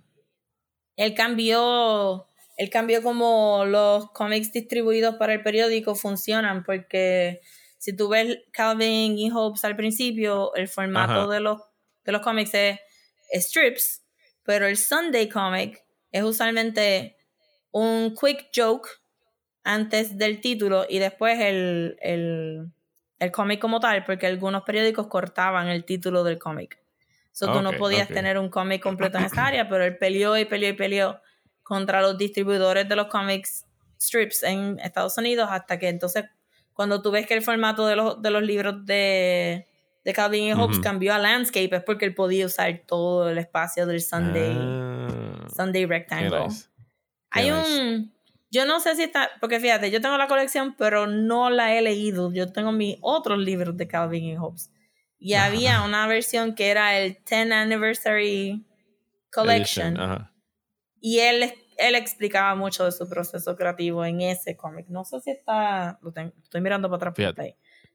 Sí, yo también estoy mirando para abajo porque está ajustado en Sí, pero no se puede poner en ningún shelf. No, se va, el shelf se va a poner así como que huevo. Es enorme y, y pesado. Mira, eh, hice aquí un quick Google y el, el, el anuncio este de, de, Bill Watterson salió en febrero de este año, que está regresando después de 30 años con un, un libro que se llama The Mysteries. Eh, va a estar saliendo en octubre de este año. Pues así que tenemos Something to Look Forward to, que va a estar saliendo en octubre de, de, Will Watterson. Pero sí, ese es mi primer iconic duo. Así que síguelo, Rosa. Muy bien. No se me ocurrió. No lo tenía en la lista, no se me ocurrió porque no, no busqué mucho en los cómics. O sea, no tengo a nadie de los cómics menos una, un dúo que actually lo puedo hacer ahora. Pero por si acaso, porque estaba ahí como que, mm, no sé, no sé, para no repetir. si estamos hablando yo no tengo, Yo no, tengo más, yo no tengo más nada de cómics, así que no, te, no, no lo vas a repetir. Es que casi no hay dúos, todos son teams. Todos son Exacto. Este, so mi próximo iconic duo, si viene de los cómics, este, y es Nana. Nana. Osaki y Nana Komatsu del oh, manga Nana de Aiyazawa. So, nice, nice, nice. Eh, probablemente han escuchado de Nana recientemente porque estaba regresando a estar de moda de nuevo porque pusieron el anime en Hulu y en Netflix, creo. Este, Yo, no he podido ver el anime. Yo no he visto el anime tampoco, pero me enteré cuando lo volvieron, hubo como, como un resurgence en alguna app de streaming y fue como que, ah, tienen que ver esto, it's really good. Eh, pero no lo he visto todavía. a mí me dio un follón de nana a principios de los 2000 porque en Borders vendían la revista Shoujo Beat. Este, Y en Shoujo Beat, pues, este, como que Nana era el manga palé. Como que tú comprabas el, este Shoujo Beat y, Nana creo que hasta salía al final para que tuvieras que leerte todo el magazine antes de llegar a Nana. Y para los que no saben qué es Shoujo Beat, maybe han visto un Shonen Jump pero son los mangas en Japón no se publican como nosotros los compramos acá, se publican en serialized form en estos really thick magazines. Y allá en Japón este Nana empieza en un magazine que se llama Cookie. Y eventualmente cuando tiene suficientes capítulos y para el mercado de aquí que no entiende el concepto de un magazine de cómics donde puedes leer capítulos pequeños de, de cómics todos los meses o semanal, pues como nosotros no entendemos ese concepto radical, eh, no los, ¿verdad? They compile them into the manga books que compramos acá. So, Ayasawa había escrito eh, My Neighborhood Stories y había escrito Paradise Kiss. En de la manga, way back when en la pandemia hicimos todo un episodio de Ayasawa eh, pero no hablamos de, de, Nana, porque tiene suficiente trabajo además de Nana. Pero Nana fue como que el taking off. Y yo lo leí en Shoujo Beat, hay live action movies, yo tengo los DVDs de los live action movies. Este, no me he comprado el manga completo porque a 10 dólares cada libro duele. Estamos hablando Pero sí he ido a Hot Topic y lo tienen allí para comprar. y en el 2009, me parece, este, Ayasawa tuvo que ser hospitalizada con una enfermedad que ella no ha hecho público. Y Nana paró. Ese era el, manga que ella estaba trabajando y ella anunció en el 2010, este, si me recuerdo bien, que ella no iba a estar trabajando más en cómics porque su enfermedad no le permitía. Nadie sabe, nadie ha indagado. Usualmente en Japón son bien respetuosos sobre la privacidad de estos weirdo people que hacen mangas porque este, aún este multimillionaire Dragon Ball people deciden que no van a hablar con el público ever again y la gente hace como que, ok, ok, that's fine. we have enjoyed your work. Este, eso nadie sabe mucho de ella. Sí se han anunciado cositas como que han hecho una expo. Ella ha dicho que maybe va a empezar a get back to it slowly, pero no hay, no hay nadie que la jore. She has enough money para decir ya como que no me pueden ajorar. O sea que ella nunca acabó, nunca acabó nada entonces, nunca terminó. No, nunca acabó nada. Y los otros trabajos como My Neighborhood Stories y Paradise Kiss son short format. So Paradise Kiss son cinco mangas nada más. Este, y es excelente, excelentísimo. Y My Neighborhood Stories, los personajes también salen en Paradise Kiss. So, este, que, que se conectan, hay un universo de Aizawa. Pero Nana ha sido como que el taking off y es una premisa bien básica. Dos mujeres que se llaman Nana acaban de cumplir 20 años, se conocen en el tren, deciden este, ser roommates. Nana Osaki es una visual K-punk rock este, band singer y Nana Komatsu es una girly girl que le gustan las cosas vintage y, y pues su vida está entrelazada. En otro universo, would they have been gay? Probably. They would have been gay. For each other. Este, pero aquí no, y es como que el entrelace de, de, de cómo Nana, Nana O, pues entonces va a ser este famous rockstar y como Nana Komatsu, entonces va a ser como que una piedra en esa relación este, amistosa, pero todo este drama, it's very adult, no es for kids, es como que un very adult este, stories o que a la gente le resuena un montón. Está pegado. si no han visto el anime, vean el anime. Voy a buscar el anime y me dejaste intrigado con la historia de esta artista, preguntándome cuántas razones pudiese. Digo, además que tenía chavos, pero qué le pudo haber sucedido para no querer seguir haciendo el manga. Pero en Japón son bien I Puede ser un degenerative disease, puede ser este. Sí, puede, ser, algo. Un chronic illness. Ajá, sí.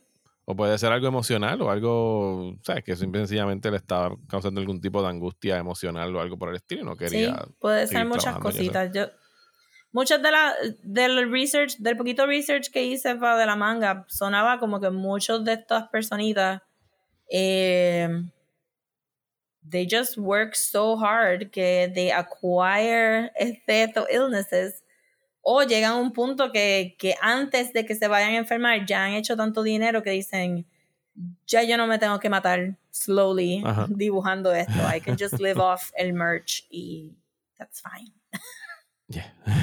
y bien merecido. Pues mi próximo Iconic Duo, quise buscar algo de de literatura, algo que estuviese escrito, aunque esta tiene una adaptación en televisión bastante famosa.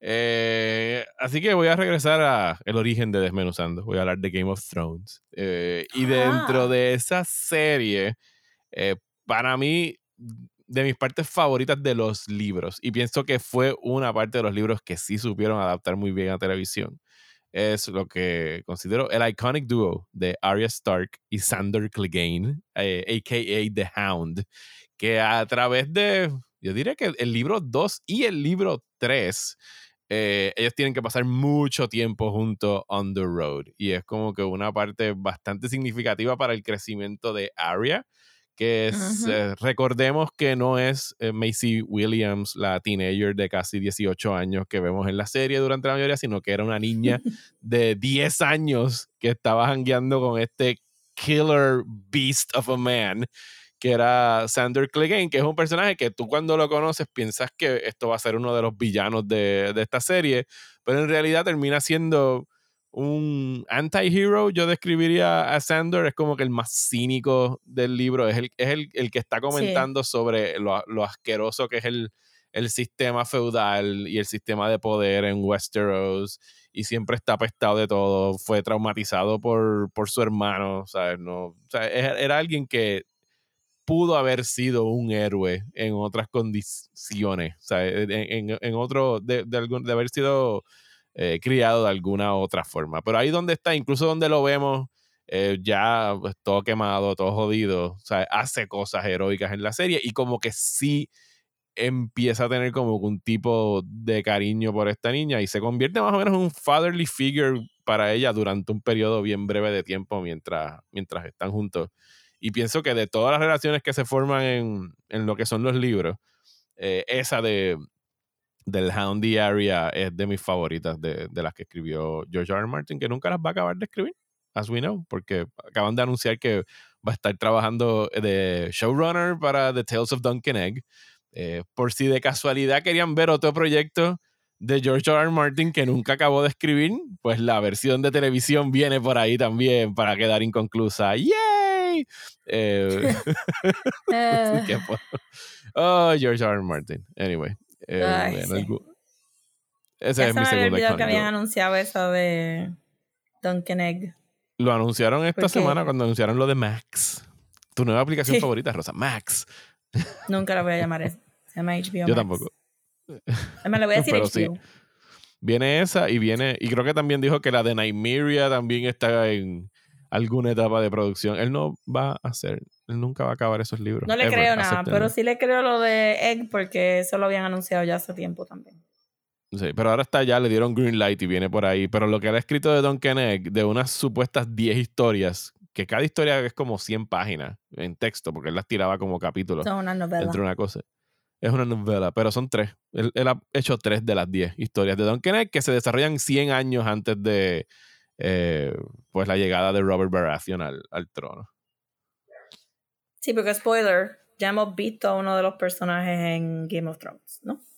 Sí, Egg sale en. Egg está en Castle Black. Es uno, es el Maester, eh, Master Aemon, creo que se llamaba, si no me mal recuerdo. Él es Egg. Spoiler. No. tu próximo, tu próximo dúo, Rosa. Pues yo también entonces voy para literatura. Eh, hablando de Teques, que no me recordaba que esa librería se llamaba Teques. Este, porque I swear to God que pensaba que era la del segundo piso. Bueno, es posible que la eh, hayan mudado, pero yo me acuerdo de las letras rojas de no, es que la del segundo piso. era más boutique. Sí, era más boutique, era más como la que. La del primer piso era. Era el garete que era Teques. Era como que. Cuando abrió Plaza, tú estabas aquí. Ajá. From its origins. From its cuando. Plaza era, cuando Plaza era marrón y chinita, si se acuerdan. Ajá. Y tú fuiste la primera tienda que abrió y tú dejaste tus displays as is y no volviste a tocarlos hasta que te botaron de plaza. yo no me acuerdo cuándo cerró Teques. Asumo que fue. Pues yo creo que Teques y Borders coincidieron por un tiempo. Y cuando llegó Borders mataron a Teques. Teques fue la última que cerró. La del segundo piso cerró mucho más rápido. Ajá. Sí. Pero del segundo piso yo conseguí más eh, comic strips eh, que en Teques, que, que entonces compraba los libros de este dúo que voy a hablar ahora, pero los de Calvin y Hobbes yo los llegué a comprar en B. Dalton, en mm. Plaza Carolina. Que cuando era chiquita existió por dos segundos. Pero truly yo no compré ninguno de esos libros porque todos fueron regalos de Navidad de mi papá. pues dale, ¿cuál es tu próximo eh, pues, mi dúo literario es es de, los libros que compraba en Teques en Plaza Las Américas way back when, Anne of Green Gables y Diana, eh, la vecina de Anne of Green Gables. So, aquí me han escuchado hablar mucho de las novelas canadienses de Lucy Maud Montgomery, eh, Anne of Green Gables siendo la primera novela, pero realmente fueron siete libros de Anne eh, with an E. también las, que está una serie en Netflix que adapta un poco los libros. Esta, esto es como un beloved Canadian thing. y, lo han adaptado tantísimas veces en tantísimas formas. En el libro, eh, en el primer libro, Anne es una huérfana que entonces se muda a este farm en Prince Edward Island que, que se llama Green Gables porque tiene Green Gables. Y ellos estaban esperando un niño, el Adoption Agency le dio una niña y entonces pues esta pareja de hermanos envejecientes tiene que decidir si se van a quedar con Anne o no porque ellos querían un niño para ayudar en el farm, porque Matthew está viejito. Y la vecina de Anne es Diana. Eh, y Diana, se me olvida el apellido, realmente no es importante. Eh, Diana es una familia un poco más affluent o con aspiraciones a middle class, if you will. So al principio como que no ven a Anne como un suitable, este, ¿verdad? Un suitable person. Y hay como que hijinks and, and whatnots en el libro para que la mamá de Diana se sienta como que Anne no es una buena este, personita. Pero Eventualmente, los académicos empiezan a dar cuenta que la autora de Anne of Green Gables, Lucy Montgomery, posiblemente era una personita queer que lo lleva a tener como que nebuleos con amistades femeninas y citan mucho la amistad entre Anne y Diana como algo red flaggy queer en el libro, porque eh, Anne es un, es un personaje que es bien romántico y dramático, pero hay cierto como que attachment a Diana y Diana para atrás que se puede leer romántico. Este, a pesar de que el libro pues coge sus tangentes y las dos acaban viviendo sus vidas diferentes y, y todo esto, pero es una, una amistad que perdura forever al punto de que, spoiler para libros de cientos de años, este, eh, cuando Anne tiene, tiene hijos, pues tiene un par de gemelas y les pone Anne y Diana, porque ajá, todavía quiere a su ah, childhood friend. So es como que este, este pairing, que en los libros es una amistad bien bonita y que pudo haber sido queer, y que realmente tienen como que muchas cosas bien funny. Y aprovecho para plug, que leí recientemente, porque ahora está bien de moda adaptar Anne of Green Gables para Modern Times. Hay como cuatro eh, adaptaciones que salieron el año pasado o, el, o en los últimos dos años. Y me compré uno que se llama... ¿Ah? En libro, en adaptaciones en libro. Pues hay una novela y hay como tres cómics. Y me leí una novela gráfica que se llama Anne of South Philly. Y es este Anne of Green Gables, pero en Filadelfia. Y está bien funny. Mm. Y pues tocan ese tema de la amistad entre Diana y Anne pudiera ser algo queer si, si Lucy Montgomery hubiera vivido en otro, en otro momento. Ah, ese es mi pairing. Si no han leído Anne of Green Gables, si tienen teenagers de octavo o noveno grado, it's a good book to introduce them to Victorian, to the Victorianness of it all. Este, y pues lo, lo recomiendo. Forever and ever lo voy a recomendar. Very nice. Eh, pues mi próximo voy a saltar a televisión. Eh, y este fue el que sugerí que pudiera ser considerado romantic en a will they, won't they kind of way. Es, una, es un clásico pairing de esos de que se van a conectar, no se van a enganchar. Y eso es parte de la tensión, el, del sexual tension entre los personajes. Y es para mí como que de los más clásicos de la televisión. Eh, y es Mulder and Scully en, en The ah, X-Files. Eh, que no, no es fully romantic porque en realidad que yo recuerde nunca como que they, they don't consummate the relationship que yo recuerde. Conste que yo me quité en los últimos seasons del, de los X-Files. Yo creo que una película sí. Como que en la última película? yo creo que sí. Ok, pues que esa yo no, no la vi. Yo, sí, o sea, yo me quedé en Fight the Future, que fue la primera que salió como en el 96, 97, quiero decir. Es la primera que sale, la de los Bees. Tenía un subtítulo la Sí, era X-Files Fight the Future. Eh, y oh había.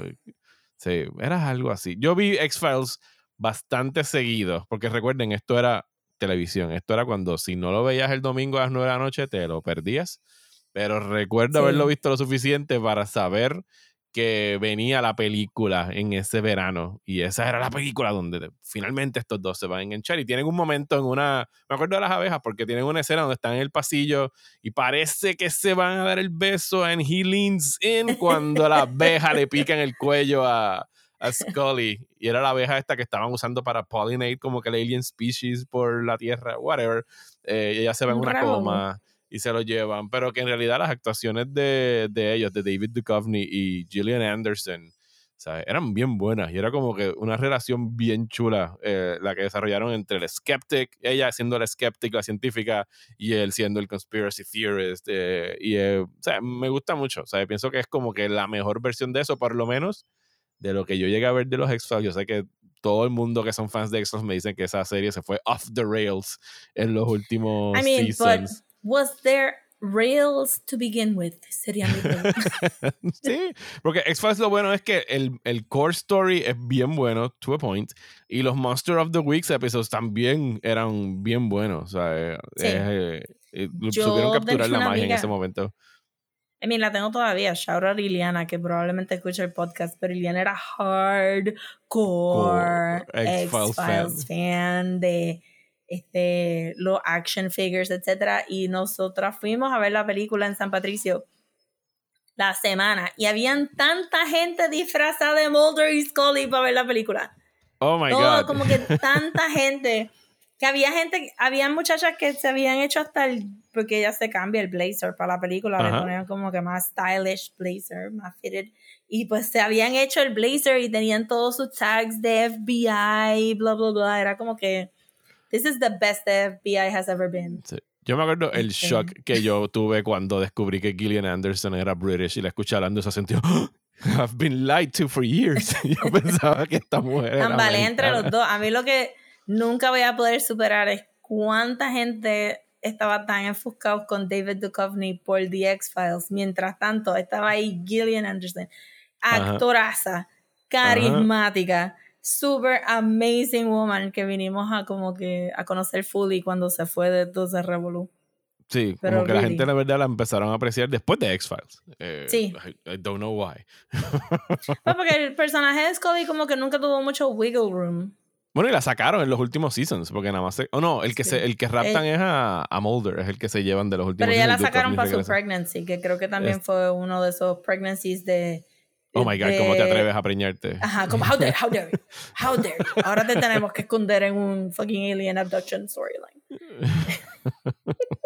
Anyway, ese es mi, mi tercer dúo. Se quedan. Está súper bueno. Yo creo que no vamos a repetir ninguno, I think.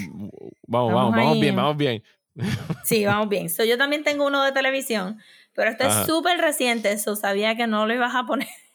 pero como que, ajá. So, tengo de Abbott Elementary ajá. a Melissa y Barbara. Nice. So, Melissa y Barbara Sí, es que de, es que de verdad, déjame buscar los nombres de, los, de las actrices porque sé que Cheryl Lee. Eh, Cheryl Lee Ralph y es Barbara y Melissa es Lisa Ann Walter. Yo no sabía nada de Lisa Ann Walter y ahora I cannot live without her. Y este eh, Cheryl Lee Ralph ha estado en televisión since forever, siento, porque creo que el momento que sale en pantalla y sonríe, tú dices, ah, yo he visto esta sonrisa antes. Ajá. Esta sonrisa es icónica. Pues si no han visto Abbott Elementary, es un show hecho por Quinta Bronson y pasa dentro de este Philadelphia, ah, tengo muchas cosas de Philadelphia.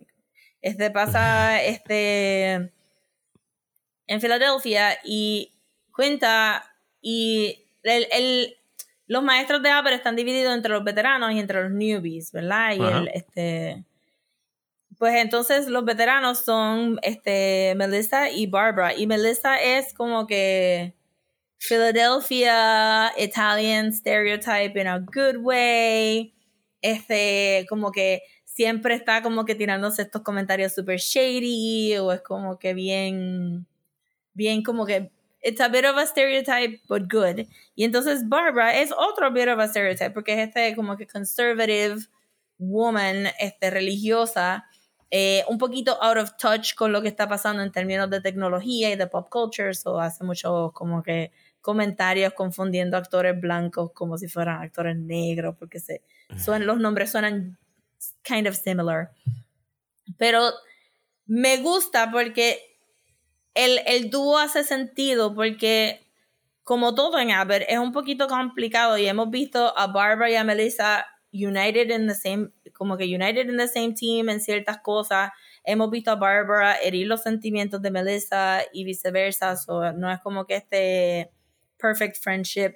Este, las hemos visto a las dos apoyarse como que unconditionally y las hemos visto a las dos ser como que kind of mean girls con los nuevos también.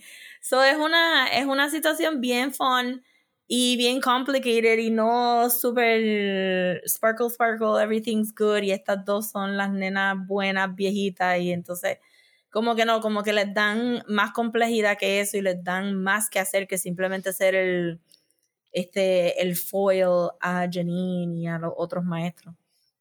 Eso me encantan. Y en este season que, que, que ¿verdad? el segundo season es un full season, so van a tener 24 episodios porque esto es un canal antiguo, no es un eh, streaming service. Este, aunque se ve en Hulu, pero ajá, les dieron los 24 episodios como ABC, ABC es que lo dan. Es ABC. Sí, porque ABC es Disney, es Hulu. Yeah. Pero ajá, en este season les han dado como que sus propios episodios y las hemos visto crecer un poco más también. Y es como que Melissa and Barbara forever en su beautiful Thanksgiving dinner para vent contra todas las otras cosas de Abbott. Increíble. Yes. Very nice. Abbott Elementary. Tremenda serie. No estoy al día con ella. Vi el primer season completo, pero no he visto nada del segundo so far. Oh my god, yo estoy al día. Estoy ready para el rewatch desde el primer season because it's amazing. este, este, va a ser mi sitcom, la gente, mi, mi comfort sitcom. Eso es bueno, tener uno a la mano. Eh, yo ahora voy a brincar al cine por fin, porque como que lo he tenido abandonado. Eh, y me voy con uno, esta a lo mejor es como que medio cliché, pero fue como que de los primeros que popped into my head cuando estaba pensando en Iconic Duos, y es Jules and Vincent de Pulp Fiction, con Samuel L. Jackson y John Travolta, que son nuestros guías en realidad de toda la película de Pulp Fiction. Una película que recuerdo que la vi a los 14 años y como que reconfiguró en mi cerebro what movies could be en términos de estructura, como que no era lineal, o sea, había capítulos, o sea, de repente matan, digo, spoilers para Pulp Fiction, matan a Vincent a mitad de película, pero regresan en, en la último canto de la película, porque básicamente toda la película es de ellos dos. Si lo vienes a resumir en términos de lo que sucede en la película, eh, es un día de ellos, desde las 7 de la mañana teniendo que ir a intimidar a estos criminales que trabajaban para su whatever syndicate, hasta que en ese momento, a través de un divine intervention, el personaje de, de lo que Jules dice que fue un divine intervention, decide que se va a quitar. He's gonna walk the earth como Kane from Kung Fu y se va a quitar de la vida de, de ser un hitman y tienen toda esa conversación en el diner cuando están ahí con sus shortcitos y sus teachercitas que tuvieron que ponerse porque le volaron la cabeza a Marvin. Y es este arco bien chulo de una pareja de trabajo que están como que, o sea, hay un fork on the road para uno de ellos y decide que tiene que recambiar, eh, cambiar su vida por completo. Y lo, lo trágico de todo esto es que en realidad a mitad de película nos enseñan lo que hubiese sucedido si Jules hubiese quedado con Vincent, es que posiblemente los hubiesen matado a los dos en vez de solamente haber matado a Vincent en el apartamento de, de Butch, del personaje de Bruce Willis. Eh, pero que en realidad cuando pienso en sobre todo en imágenes de los últimos 30 años del cine, cuando tienes que ver like a duo, son como que ellos dos con sus trajes negros, sus corbatas negras, eh, posiblemente en la escena cuando están con las pistolas levantadas o cuando tienen los bullet holes en la parte de atrás o cuando están guiando en el carro. Es para mí de verdad que de, de los últimos tantísimos años de, de cine es, sabe, está bien arriba en, en iconic duos de, de lo que es la pantalla grande. Ese está bueno también, ese no se me ocurrió. Este vamos es el bien, último Rosa, vamos bien. Me queda uno, sí, vamos me queda uno. Me queda uno. Sí, ve, ahí, es donde, ahí es donde vamos a tropezar, yo creo. no estoy oh, segura. Pero te quedan dos a ti, ¿no? Que hay... Te quedan dos. ¿Ah? No, ya yo, dos. bueno, cuento cuatro. Ah, ok, sí, sí, tú Neil vas Gaiman y Dave McKean, Nana, Anne of Green Gables y Abbott Elementary. Cuento cuatro. Ajá. Ok. okay. So, este es el último. Okay. Aquí es cuando posiblemente vamos a tener un repetido, yo pienso. Vamos a ver. Me iba a, tirar como que uno, uno jokey sobre cine también, porque quería como que televisión, literatura, live. Ajá, ajá. Eh, me iba a tirar uno jokey, pero ahora que lo pero tenía otro backup, por si acaso tú mencionabas este antes. So, oh, mi último iconic duo Ajá. va a ser para cine Bill and Ted. ok, estamos bien, no vamos a repetir. No vamos a repetir. Ok, sí. Este era el, único que pensaba que podíamos repetir. Estaba, estaba en mi short list. Lo tengo aquí apuntado debajo de los cinco. Eh, en el jueguito ese de, pero no sabes coger a Bill and Ted. Estamos bien, estamos sí, bien. Sí, yo pensé como María va a coger a Bill and Ted, so tenía un backup. Mi backup, este. Bueno, después hablamos de los backups. Pero. Ajá. ajá. So Bill and Ted. Porque también pensé como la categoría es tan broad, quería como que cosas que de verdad me gustan mucho y que, que he disfrutado a través de los años. Y tengo que decir que he crecido con Bill and Ted. Desde octavo grado viendo esta película con Beautiful Young Keanu Reeves y este Alex North, es que se llama Bill. Ajá, ajá. Sí. Este creciendo con ellos con su time machine, shenanigans y su beautiful este, California himbo, este vocabulary slang que estuvimos usando por mucho tiempo. Este, mis amigas y yo, yo sé que Alex, Alex Winter. Alex Winter. Alex Winter. North Winter. Estaba ahí, estaba ahí. está bien, está bien. Alex North es el que, el que trataron de, ¿verdad? El militar que que lo encontraron vendiendo armas en algún lado, no sé. Algo así. Me salió en el Google search y dije, este no es. Alex North was an American composer. Dice aquí que fue un composer. Ah, mira para allá. Pues no sé. Ahí, ahí todo el mundo gritando ahí como que Rosa está. Este, pues sí, creciendo con Bill and Ted, con Bill and Ted's Excellent Adventure y luego con Bill and Ted's Bogus Journey y después con la última que tuvimos aquí, discutimos en un episodio. se me olvidó cómo se llama. Face, the Music era la tercera. Ajá. Este, ¿Dónde uno empieza a querer a Keanu Reeves? Yo creo que la mayoría de Gen X este, y Old Millennials fue con Bill and Ted, con su beautiful hair y su beautiful dumb face, este, y sus woes y sus whatever. Pero realmente Bill and Ted resultó ser una franquicia bien absurdamente wholesome, como que en, en términos de cuando sale la primera película, que en, manos de otras personas esto hubiera sido bien raunchy, bien macharrancito, pero la realidad es que ellos se enamoran de las princesas y tratan a Joan of Arc regular. Aquí no había este macharranería para encontrar. Eh, y eso luego se mueve para las otras películas también, porque en Bogus Journey, cuando ellos actúan macharrancitos, porque son evil robots. Este, Exactamente. Eh, y cosas como que, y siento que al final del día, como que cuando vi Face the Music fue como que, man, this story has been great. Como que estos dos dudes, they just love each other and they love each other in real life también, porque ¿quién no va a querer a estos dos personitas que son tan awesome and creative? Y se traduce a la película y es como que, these two guys, what wonderful two guys these are. Sí. We love him. y, y, que no existe, o sea, sin Bill and Ted, para mí, yo o sea, siempre he dicho, no existe Wayne and Garth de Wayne's World. No existe Beavis and Butthead, ¿sabes? Por, y, Beavis and Butthead, they dumbed it down como que a la versión más prehistórica de eso, de, un dúo similar a ese de rockerito. Pero que, ¿sabes? Fue iconic en su momento, todavía lo son. Y el hecho de que hayan hecho hace dos años, en plena pandemia, sacaron esa película Face the Music y que por supuesto, por las personas que son, no se tiraron el como que vamos a mandar a la gente al cine, sino que la tiraron en streaming al mismo tiempo, la podías comprar en digital, ¿sabes? Como que ellos dijeron, ellos sacaron este regalito y eso fue como que agosto 2020, una cosa así, estábamos, estábamos en lockdown, en fucking lockdown estábamos todavía cuando esa película salió y era como que esta pelota de, de alegría, era como que una película súper graciosa, súper tierna, súper chula, súper hopeful, es es ellos dos, o sea, es el, ellos dos. Y una película que, le pidieron por año. Eh, es muy buena, muy buena selección, Bill. Qué bueno que tú lo pusiste para que esté aquí en el Official Iconic Duo Top 10 de Desmenuzando. Y mi último, no nos repetimos, y pudiese ser considerado como que el más clásico y quizás el más obvio, pero no es un dúo con el que yo me crié, es uno que vine a descubrir recientemente, en los últimos años, aunque es famosísimo pero le he cogido mucho cariño en muy poco tiempo.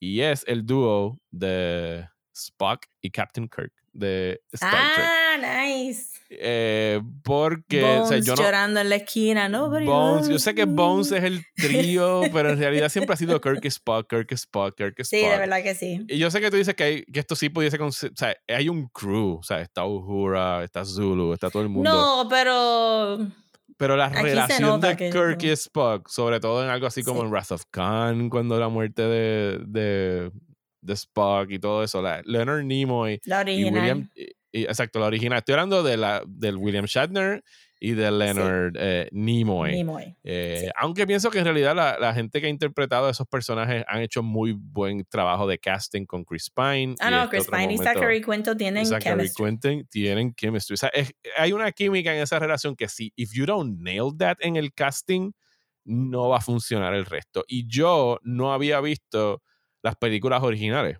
Eh, las películas del, original crew de Star Trek que vienen después de Star Trek Original Series y compré el box set en Navidad que lo pusieron en especial. Yo había visto solamente Wrath of Khan y me las tiré, las, las vi todas, las seis. Y de las cosas que más me sorprendió es que fans de Star Trek y cosas que yo leía en internet decían como que, ah, no, como que la 5 está floja y después la 6 se recupera y después la 3 está floja y la cuarta, que es la que viaja a San Francisco en el pasado, está buena. A mí me gustaron todas. A, mí, me sorprendió lo mucho que me gustaron todas y la mayoría de las veces era por esa relación central entre, entre Kirk y Spock, que al igual que la de Bill es bien wholesome, es bien honesta. Como que la, la lógica de Spock y como que el impulsiveness de Kirk hacen un balance perfecto cuando tienen que salir de, de aprietos. Y, ¿sabes? Y, se siente que hay un, hay un camaraderie, pero también hay un amor entre esos dos personajes. ¿sabes? They really do love each other. Eh, y como Star Trek siempre ha sido como esta serie tan progresiva, o sea, en ningún momento they don't make a joke out of it. Y son estos ya, estos dones, cincuentones en los 80s, cuando están eh, interpretando a estos personajes. Y de verdad que es una relación bien, bien chula. Y de esas cosas que difícil de, o sea, de repetir y de replicar en, en, otra serie tan, tan famosa como Star Trek. Si no fuera por Kirk and Spock, ¿sabes? Esa serie no funcionaría, punto. O sea, esa es la relación central de esa serie. Sí, I agree. Es que no, o sea, sí, la premisa es que es un crew, pero realmente la historia es de Spock y de, de Kirk. Casi no sabemos mucho de Bones, ni de Uhura, ni de... Todos los demás son terciarios al, a los papeles de ellos. sí, good choice, good choice. Nice. Kirk and Spock. Hicimos 10 y no nos repetimos. I'm in shock. No nos repetimos. Y yo pensé cuando dijiste Iconic Duos, yo dije, diacho, se me va a hacer bien difícil. Pero esta mañana como que me senté yo, oh, no es tan difícil. No, no es tan difícil. No, no es tan difícil. Tú tenías gente que se quedó fuera de, de, de, la lista, ¿quieres decir? Mira, yo los únicos... Los honorable mentions que tenía, eh, ya dije a, a Bill and Ted. Y los otros eran, eran... Habían demasiadas películas. Por eso que quería como que irme a otros medios, tenía como que Butch Cassidy and the Sundance Kid, Thelma and ah. y Bonnie and Clyde, ¿sabes? Pero no, no les tenía tanto cariño como estos que terminé escogiendo cuando de verdad I sat down. And sí, yo creo que, que si se mueren al final, como que no. Sí, ¿verdad? Porque los tres que acabo de decir, they all die. Creo que por eso no los escogí. no, Sí, no, tienen que ser personajes que, que, duren. Ah, y el último que escogí, pero este yo creo que caería bajo tu categoría de que en realidad ese team no es un dúo, es Bender y Fry de Futurama. Eh, ah, sí, porque Lila es bastante. Ajá, Fíjate, ahora que lo pienso. ¿Tú escuchaste que viene disco un season nuevo de Futurama en verano, Pajuro? Sí, se supone que salgan eventualmente. Yo lo voy a ver, pero estoy como que no quisiera porque me gustó mucho el final de Futurama, lo encontré bien poético. Ok. So, no quiero. Digo, sí, Futurama terminó con la, con la idea de que podría regresar, porque ellos básicamente dicen: Do you want to do it again? Let's do it again. Este, pero no, no hubiera querido that they did it again, but it's fine. It's fine. Ahora que lo pienso, pudimos haber dicho este Peacemaker y. Y este. ¿Igly? ah, Igly. Sí. Bueno, ve, ahí también es un crew. Sí, este, todo, todo el, este, ay Dios mío, se me olvidó ya el nombre, Val, Val. El partner, el, el, que era Vigilante, exacto. Vigilante. Pero realmente, realmente también funcionan solos. So, mis, mi honorable mentions era que iba a decir, este, por si tú cogías Neil Gaiman y Dave McKean, este, tenía de backup a Grant Morrison y Frank Whiteley por All Star Superman y porque ellos Grant Morrison y Frank Whiteley salvaron a los X-Men este, a principios de los 2000 con su New X-Men y sus Double Mutations y whatever. Este, pero por Fonzie iba a decir Elsa y Anna de Frozen por el horrible elevator pitch de, de, de Acolyte. Ajá. sí, son dúos, son hermanos. No estuvieron cerca. Estuvo bueno esto, estuvo super nice esta lista. Estuvo chévere. Déjenos saber cuáles son sus favorite iconic duos. O sea, déjenos saber por nuestras redes sociales o en nuestra página de YouTube. O sea, que tenemos una hora y estamos subiendo ahí los episodios. Eh, who knows? están viendo nuestras caras a lo mejor, mm, perhaps. Se supone que este es el, episodio donde nos van a ver las caras. Maybe. Vamos a consultarlo con Adobe Premiere cuando vaya a editar.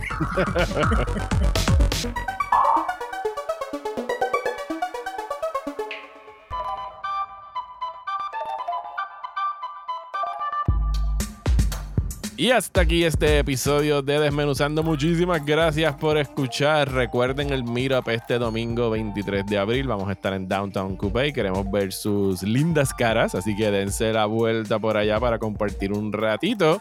Y para cualquier otra cosa que necesiten sobre nosotros, nos pueden encontrar donde en las redes sociales, Rosa. Nos pueden conseguir en Instagram como Desmenuzando, en Twitter y Facebook como Desmenuzando Pod en YouTube como at Desmenuzando Podcast. Y si nos quieren mandar un email, pueden hacerlo a desmenuzandoelpodcast.gmail.com. Ahí me encuentran en Twitter e Instagram como Mario Alegre. Y a mí me pueden conseguir en Twitter, Instagram y Facebook como at. Muchísimas gracias y hasta la semana que viene por aquí en Desmenuzando.